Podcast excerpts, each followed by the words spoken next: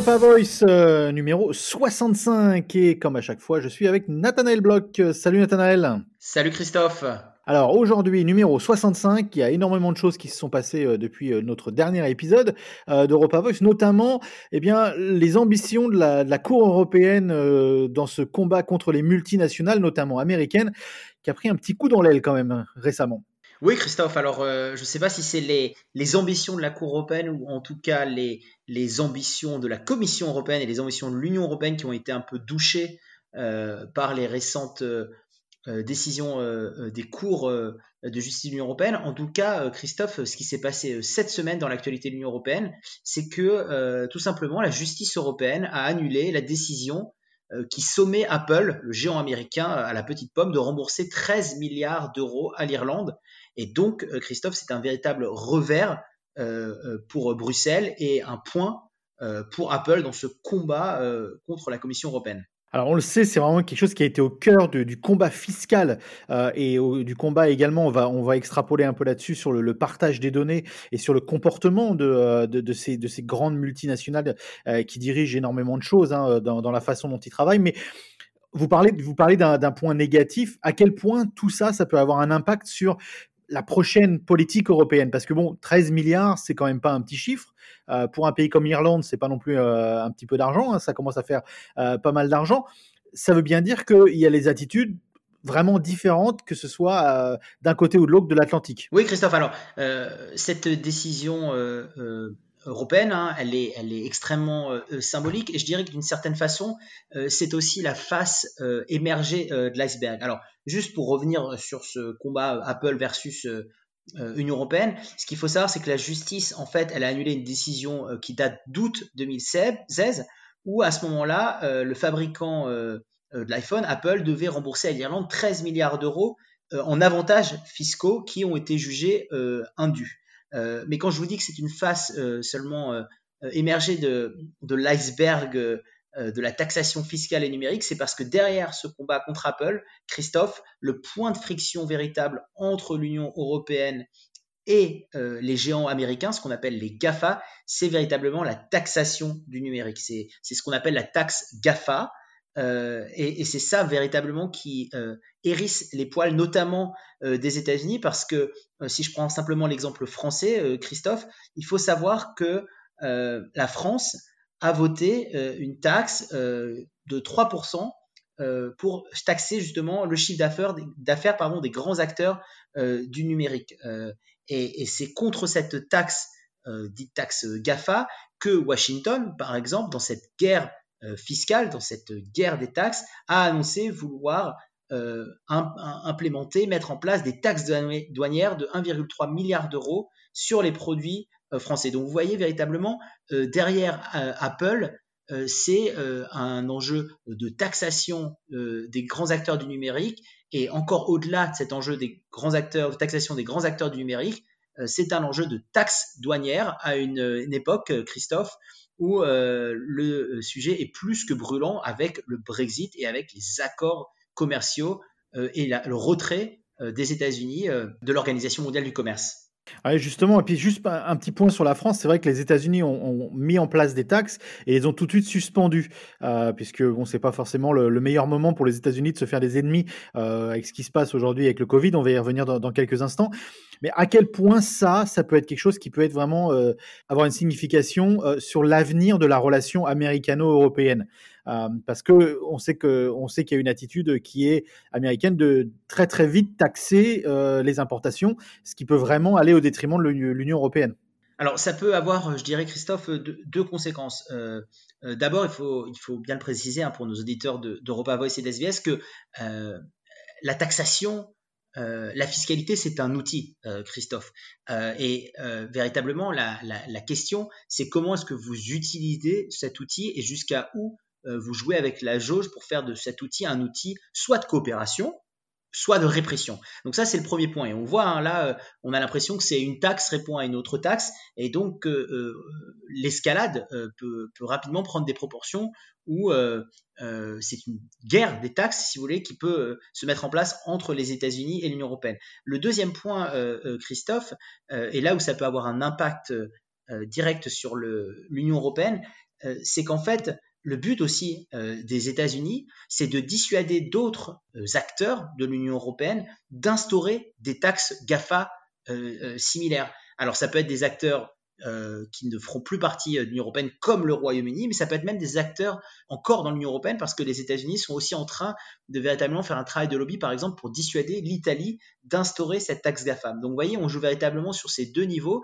à la fois le bloc Union européenne contre le bloc américain, mais aussi euh, les États-Unis qui peuvent foutre un petit peu le bazar au sein même de l'Union européenne entre les différents États membres. Alors, 1-0 pour les États-Unis à ce point-là. Par contre, égalisation de l'Union européenne, si on parle football. Hein, euh, et à la fois, euh, vous allez me dire, à la fin, c'est l'Allemagne qui gagne. on va en reparler. Euh, mais donc, un partout avec eh bien, les lois du partage des données. Un autre point de contention entre les GAFA donc, et surtout les États-Unis, parce qu'on sait qu'à quel point, on l'a dit, ces GAFA sont américaines, hein, il faut, faut, pas se le cacher. donc, égalisation sur ce, sur ce partage des données entre l'Union européenne et les GAFA. Oui, Christophe. Alors, euh, GAFA, euh, vous avez raison de le mentionner. Hein, quand on dit GAFA, euh, c'est Google, Amazon, Facebook, Apple. Donc, c'est les géants américains des nouvelles technologies. Alors oui, Christophe, à la fin, c'est l'Allemagne qui gagne. mais effectivement, c'est un partout parce qu'en parallèle de cette décision extrêmement surprenante et aussi un petit peu déstabilisante pour la, la commissaire à la concurrence, Margaret Vestager, parce qu'il faut le dire, hein, Margaret Vestager, la commissaire à la concurrence, elle était, elle euh, en fait à l'origine de cette décision euh, de taxer Apple et surtout elle s'était fait un peu une image de passionnariat euh, et d'icône de la résistance au GAFA. Donc ça, a sapé un petit peu l'image de cette commissaire. Mais quand on dit un partout et un point dans le camp européen cette fois, c'est justement par rapport à ce qu'on appelle la protection des données et tous les débats qu'on a autour de GDPR en anglais, de RGPD en, français. Euh, et là, euh, c'est effectivement l'Union européenne, Christophe, si vous me permettez la, métaphore, qui marque euh, un point, parce que la Cour de justice de l'Union européenne, elle a annulé extrêmement récemment, hier, jeudi 16 juillet, un accord qui s'appelle le Privacy Shield, le bouclier de protection des données, qui permet en fait aux entreprises du numérique de transférer légalement des données personnelles de citoyens européens aux États-Unis. Alors, dans les faits, très concrètement, qu'est-ce qui s'est passé? C'est que la Cour de justice de l'Union européenne elle a considéré euh, que le niveau de protection des données américains n'était pas assez euh, au niveau euh, de, de, protection des données imposées par l'Union européenne. Et donc que les entreprises doivent se conformer en fait à la loi européenne en s'engageant à respecter certaines précautions quant à l'usage de leurs données, des précautions qui ne sont pas forcément euh, mise en œuvre par, euh, par les États-Unis et par les géants euh, des technologies américaines. Voilà, un partout et on est qu'à la mi-temps. On a fait que la première mi-temps hein. pour l'instant. Il y a encore potentiellement une deuxième mi-temps, des prolongations et peut-être des pénalties encore à venir. Ah oui, Christophe, et j'allais dire, la seule chose qu'on ne sait pas, c'est la, durée du match, parce que là, on a parlé d'Apple, on a parlé des données personnelles, mais on a, on a énormément de dossiers qui sont euh, sur la table, euh, que ce soit lié à des, abus de position euh, dominante, que ce soit lié à des comparateurs de prix, que ce soit lié à de, la, la, publicité en ligne. Donc effectivement, le match de la taxation numérique et de la technologie ne fait que commencer entre les géants américains et l'Union européenne. Allez, on va passer euh, au prochain volet de cet épisode d'Europa Voice, le les, j'allais dire le plan de relance européen, et non, justement les plans de relance européens, euh, parce qu'on l'a vu dans, dans des épisodes précédents qu'il euh, n'y avait pas forcément une approche globale européenne par rapport à la relance, même s'il y a quand même un chapeautage des idées. On va voir tout ça. On en est où un peu dans tout ça? Parce que depuis que la dernière fois on, s'est parlé, il s'est quand même passé pas mal de choses. Les frontières devaient être ouvertes, elles ont été réouvertes. certains pays devaient rouvrir le la circulation de leurs personnes et de leur, euh, leur matériel, ça a été fait. On en est où aujourd'hui de ces plans de relance? L'Europe en est où? C'est l'été, c'est les vacances, mais économiquement, on en est où? Économiquement, enfin, où est-ce qu'on en est, Christophe, de ce plan de relance? Euh, Aujourd'hui, euh, doivent se réunir à Bruxelles les 27 pays de l'Union européenne justement pour trouver, enfin tenter en tout cas de trouver et de s'accorder sur ce plan de relance, sur ce programme d'aide qui va être véritablement, Christophe, crucial euh, pour l'économie euh, européenne. L'idée, c'est qu'on a parlé hein, de ces 750 milliards d'euros. Et ben maintenant, il faut ce sommet européen euh, pour justement avoir ce compromis sur ce plan de relance. Alors, il y a toujours, Christophe, de multiples obstacles à ce plan de relance. D'abord, on l'a vu, tous les, les pays ne sont pas accordés. Hein. Il y a toujours cette opposition des pays dits frugaux, avec le Premier ministre néerlandais en tête Marc Rutte, qui fait figure véritablement de porte-parole de ces États dits frugaux. Alors pour nos auditeurs d'SBS, d'Europa Voice, on parle des Pays-Bas, de l'Autriche, du Danemark, de la Suède, un peu dans une moindre mesure de la Finlande. Qu'est-ce qui se passe, Christophe, avec ces pays dits frugaux? Ils ne contestent pas du tout le plan de relance. Hein. Ils sont, ils sont d'accord hein, qu'il faut s'accorder sur un montant et un soutien à l'économie européenne. C'est les modalités véritablement qu'ils remettent en question. de manière très schématique, ils préféraient avoir des prêts que les États membres seraient obligés de rembourser plutôt que des subventions et d'une certaine façon une mutualisation des dettes. Voilà véritablement l'opposition principale qu'il faudra euh, euh, lever lors de ce sommet européen et, euh, de tenter hein, de trouver un accord, un compromis sur ce plan de relance de 750 milliards d'euros. Tout ça, ça reste quand même lié à la situation sanitaire. Je pense qu'il faut, il faut en parler. Il y a vraiment des situations différentes dans certains coins de l'Europe. Il y a des villes, des régions, des zones qui ont été reconfinées. Alors, pas comme, comme nous à Melbourne, mais en tout cas pas sur cette échelle-là. Mais il y a quand même une tendance qui est soit à la prudence, soit eh bien, au regain de, vigueur du virus. Donc forcément, ce plan de relance, il arrive à un moment où on se pose encore des questions sur le point de vue sanitaire.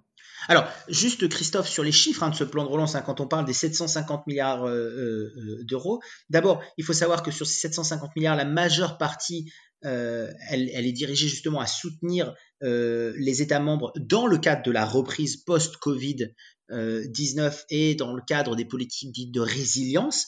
Hein, donc c'est directement lié, Christophe, si vous voulez, à la, crise sanitaire. Et puis vous avez quand même 5% de ce plan de relance, environ 40 milliards d'euros, qui, qui, est, dédié à j'allais dire, tirer les leçons de la crise, renforcer les systèmes de santé, la protection civile, l'aide humanitaire et la recherche. Donc, si vous voulez, même dans le, ce qu'on peut appeler le breakdown en, anglais de ce plan de relance, euh, la, majeure partie euh, est allouée euh, à une réponse directe, ou en tout cas est une réponse directe à cette crise du Covid-19. Alors, pour parler de, cette crise maintenant plus dans les détails, effectivement, on l'avait étudié, on en avait discuté lors d'un précédent épisode d'Europa Voice, les frontières européennes se sont ouvertes. Hein, C'était la date du, 1er juillet où l'Europe s'ouvrait à des pays hors espace Schengen. Et ben, euh, une vingtaine de jours après, Christophe, euh, cette ouverture du 1er juillet est déjà euh, remise en cause. Et, même, j'allais, je vais, même plus loin, Christophe. Je crois qu'à l'intérieur même de l'espace Schengen, le retour à ce qu'on pourrait appeler à normal est déjà, est déjà remis en cause et paraît un peu loin. On l'a vu, hein, il y a de nouveau des contrôles dans les aéroports des ressortissants de l'espace Schengen au sein de l'espace Schengen. Donc effectivement, euh, vous avez les, décideurs politiques européens qui se réunissent à un moment où la situation sanitaire est encore extrêmement instable et la question des frontières, de la même manière qu'elle a évolué extrêmement rapidement au mois de juin, elle peut aussi évoluer de manière très rapide euh, pendant ce mois de juillet. Et on l'a vu hein, même euh, sur la, question du port du masque, par exemple, obligatoire dans, les, dans les endroits fermés. En France, on avait parlé du. Déjà pas de port de masque obligatoire après le 1er août, après on parle du 20 juillet. enfin, tout ça, ça s'accélère et ça peut aussi poser pas mal de questions sur justement cette relance économique avec slash la situation sanitaire. Oui, Christophe, hein, tout à fait. Hein, si vous avez cité l'exemple français, je crois qu'en l'espace de trois jours, euh, on est passé de euh, un masque pas obligatoire à un masque obligatoire le 1er août dans les espaces clos à un masque obligatoire le 20 juillet dans les espaces clos. Donc euh, tout va très vite, j'allais dire. mais, mais c'est aussi ça la difficulté, Christophe, si vous voulez, de, de ce sommet européen, c'est que des décisions extrêmement importantes qui vont engager les États européens euh, pour les prochaines années, hein, parce que quand on parle du plan de relance, il faut aussi voir à moyen long terme, euh, au moment où les pays devront rembourser euh, une partie quand même de ces 750 milliards d'euros, on est commence à partir de 2026-2028 sur une période de 30 ans. Donc c'est extrêmement compliqué si vous voulez Christophe parce que à ce moment-là, les politiques européens jouent sur deux temporalités, la temporalité du temps extrêmement long quand vous mettez en place un plan de 750 milliards d'euros hein, qui s'étale sur non seulement votre budget pluriannuel du moment, hein, mais, sur des périodes plus longues, le temps du remboursement. Et en parallèle de ça, vous avez une temporalité beaucoup plus courte euh, avec des politiques des fois qui naviguent un peu à vue par rapport aux problèmes sanitaires. Alors vous avez pris l'exemple français, mais, ça concerne, et pour pas faire de French bashing dans Europa Voice et, sur SBS, ça concerne tous les pays, Christophe, hein, l'Union européenne. Euh, vous avez des pays, par exemple, comme euh, le Portugal, qui a reconfiné une partie de ses, de ces quartiers de Lisbonne. Vous avez la Croatie qui, elle, par exemple, ne veut pas mettre à mal sa saison touristique et pour l'instant, qui ne veut pas soumettre les touristes qui arrivent à des contrôles sanitaires à l'entrée ou à leur sortie du territoire. vous avez des pays aussi comme l'Espagne, où vous avez certaines mesures justement de restriction de, de confinement en Catalogne, dans les Baléares. Donc vous voyez, c'est euh, j'allais dire, c'est pas que la France, c'est tous les pays européens qui doivent jouer avec cette double temporalité du temps long par rapport au plan de relance et du temps très court sur les mesures euh, sanitaires euh, à apporter pour assurer la population. Et oui, vous avez parlé de Lisbonne, on va refaire un autre point football. Ça pose même la question de la finale de la Champions League. Allez, Europa Voice ne serait pas Europa Voice sans un point Brexit. On sait que j'aime beaucoup le, Brexit, c'est quelque chose qui me, qui me passionne. Il s'est passé pas mal de choses par rapport à, ce Brexit. Euh, ça a peut-être été un petit peu occulté avec euh, les côtés de, de, cette pandémie, mais euh, est-ce que le dossier avance aussi vite qu'on l'aimerait quand même? La question, Christophe, c'est à six mois de l'échéance, à mi-année 2020, où est-ce qu'on en est véritablement des relations entre euh, l'Union européenne et le, Royaume-Uni, hein, euh, parce que le Royaume-Uni euh, est sorti effectivement de l'Union européenne le 31 janvier dernier. On va refaire un peu de, de pédagogie et d'historique sur le Brexit, mais le Royaume-Uni doit encore quitter le marché unique et l'union douanière à la fin de la période de transition. Christophe, fin de la période de transition qui est le 31 décembre prochain, 31 décembre 2020. Donc on est véritablement à mi-chemin. Et c'est vrai, hein, on se pose des fois la, la question où est-ce qu'on en est? Est-ce qu'on a totalement achevé notre Brexit politique? Et puis maintenant on doit achever notre Brexit, j'allais dire économique, hein, selon les mots euh, du négociateur en chef euh, euh, Michel Barnier. Est-ce que on exclut ou pas un no deal à six mois de l'échéance? Que où est-ce qu'on en est de, ce point de vue-là? Est-ce que par rapport à la période de transition, parce qu'avec tout ce qui s'est passé, la pandémie que personne ne pouvait anticiper, est-ce que finalement on peut étendre un peu cette période de transition? Alors on sait, Christophe, euh, et c'est un sujet qui, vous passionne, qui nous passionne, que l'Union européenne, elle, est plutôt ouverte à, revoir cette période de transition et, certainement à la proroger, alors que le Royaume-Uni, lui, euh, veut absolument euh, terminer et clore le dossier avant la fin de l'année. donc on est un petit peu, j'allais dire, dans le brouillard, dans le fog, par rapport à ce, à ce Brexit à mi-chemin 2020. Ou alors c'est géré euh, à la, britannique, on attend, on attend, on attend, et puis à la fin on prendra une décision et ce sera, ce sera la bonne. Peut-être ça peut être ça aussi. Oui, peut-être ça peut être ça, Christophe. Un des game changers hein, pour, euh, pour, pour rebondir un peu sur votre question, c'était, c'était quand euh, Boris Johnson avait décidé lui-même hein, de s'impliquer, de rencontrer la présidente de la commission et, et, certaines personnalités de l'Union européenne mi-juin. mais véritablement, on était plus sur de la forme que sur du fond.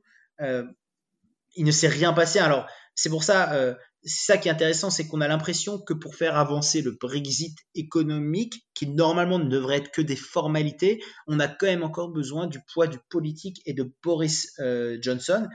Mais on l'a vu, hein, pour l'instant, euh, il n'y a pas eu d'avancement, d'avancée pardon sur, sur ce terrain-là. La seule chose qu'on peut dire, c'est que pour l'instant, j'ai l'impression, Christophe, et dites-moi si vous partagez mon avis, c'est que Boris Johnson ne semble pas avoir peur, en tout cas ne semble pas effrayé à l'idée d'un no deal. Et, c'est ça peut-être qui est le plus inquiétant, Christophe, c'est que euh, on a peut-être aussi deux objectifs qui sont différents. Hein. de la part, d'une part, l'Union européenne qui aimerait euh, finaliser euh, cet accord, et, de l'autre côté, le Royaume-Uni qui a tellement d'appels du pied d'autres acteurs internationaux, pour ne citer que les États-Unis, que peut-être que Boris Johnson, lui, est tout simplement en train de laisser mourir le Brexit de sa belle mort et, et s'acheminer doucement vers un no deal. Donc, vous voyez, moi, j'ai l'impression qu'on en est, on en est là. Euh, et c'est ça qu'il va falloir, c'est accorder les violons, c'est savoir qu'est-ce que finalement les deux entités veulent. Pourquoi pas un no deal, hein, ça peut être une des solutions, mais il faut que ce soit d'un commun accord. Voilà, il faut, il faut qu'il y ait un non-accord d'un commun accord. Alors, est-ce qu'on va arriver à avoir ce non-accord d'un commun accord? J'anticipe un peu ah. vos mots. Affaire à, suivre. à suivre. Affaire à suivre. à suivre. Euh, merci Nathanaël. Merci Christophe.